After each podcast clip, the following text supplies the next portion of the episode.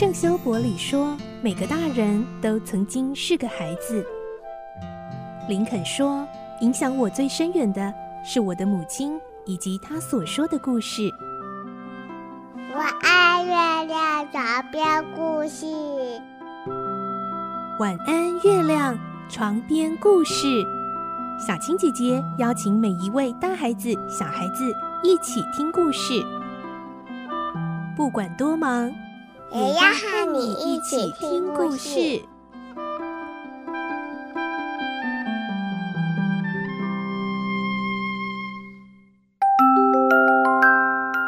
晚安。欢迎你和我们一起听故事，我是小青姐姐。我们继续来听《环游世界八十天》的故事，今天是十九集。我们会听到刑警费克为了从帕斯巴德口中套出有关霍格的犯罪消息，千方百计地找帕斯巴德攀谈。帕斯巴德也开始对他起疑了。来听今天的故事。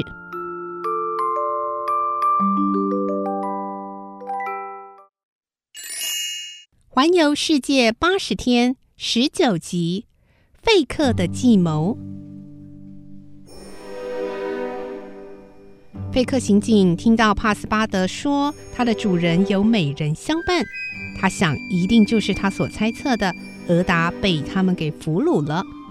他问帕斯巴德说：“他真的是你们救来的吗？”“是啊，您不相信？”“哦，不不不，只是你描述的过程太惊险刺激了。”好像戏里的情节让我产生不真实的感觉。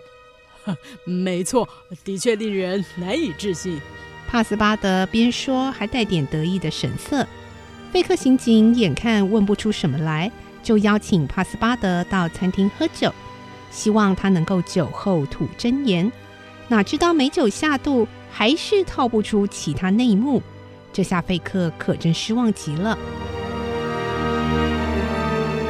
之后，费克经常找机会和帕斯巴德见面，并且老是提到霍格。渐渐的，帕斯巴德也对他起了疑心，觉得这位绅士虽然表面热情亲切，却似乎有点不怀好意。后来，帕斯巴德左思右想，得到一个结论：嗯，他一定是个间谍。而且是由伦敦的俱乐部派来跟着我们，好监视主人是否照约定绕着世界走一圈。哎，我的主人这么正直，俱乐部的人怎么会不信任他啊？真是太侮辱人了嘛！哎，算了，就随他去监视，反正也是白费力气。对于这样的发现和推论，帕斯巴德感到相当自豪。认为自己的观察力和判断特别敏锐，不过他什么也没有对霍格说，因为他担心主人知道之后会觉得自尊心受损。十一月一号凌晨四点，阳光号为了补充燃煤，在新加坡靠岸，比预计的时间提早了半天。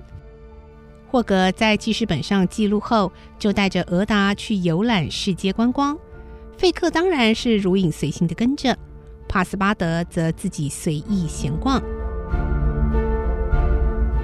十一点，阳光号装好燃煤，乘客也都上了船，就启航出发。从新加坡到香港大约两千四百公里，而由香港开往日本横滨的船班预定在十一月六日出发。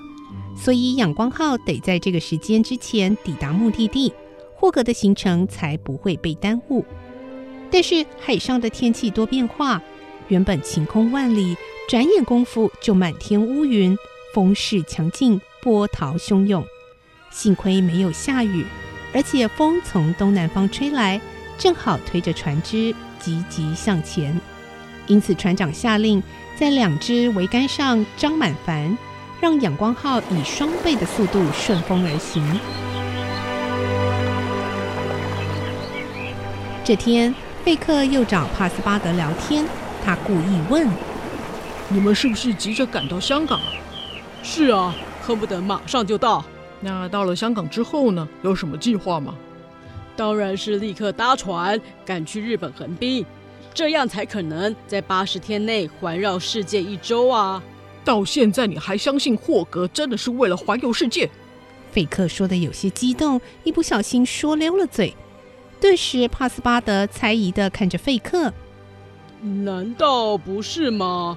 费克先生，你在怀疑什么？”“呃，哦，你别误会，我只是不相信真的有人会想在八十天内环游世界。哎，没有别的意思。”“我的主人说到做到，您放心，他一定如期完成这趟旅行的。倒是您，您到香港之后。”是不是会忙着做生意呢？呃，是是，这样的话，表示我们就要分道扬镳喽。哎，真是遗憾啊。呃，对，呃，不过哦，也许我们有缘，很快就能再见面了。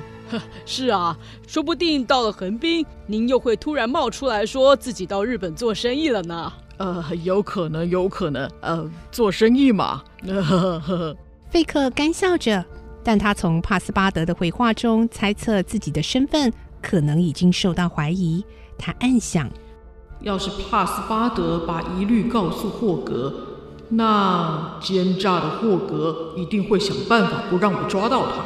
如此一来，我的努力，我的名声，不就全部完蛋了吗？他认定帕斯巴德只是护主心切，并不知道霍格真正的为人。于是决定找个时间告诉帕斯巴德，那衣冠楚楚的主人其实是一位偷走银行巨款的大盗。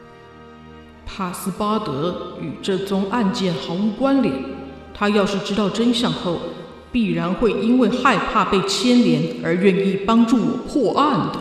费克心中暗自揣测。在航程即将结束的时候，气候变得十分恶劣。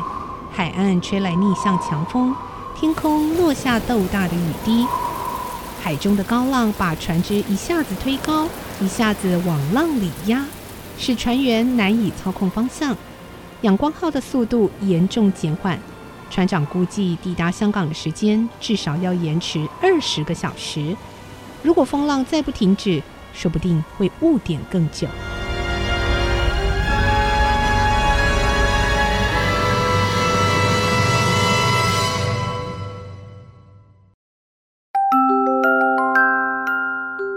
今天的故事就听到这里喽，明天再继续来听环游世界八十天的故事。我是小青姐姐，祝你有个好梦，晚安，拜拜。小朋友要睡觉了，晚安。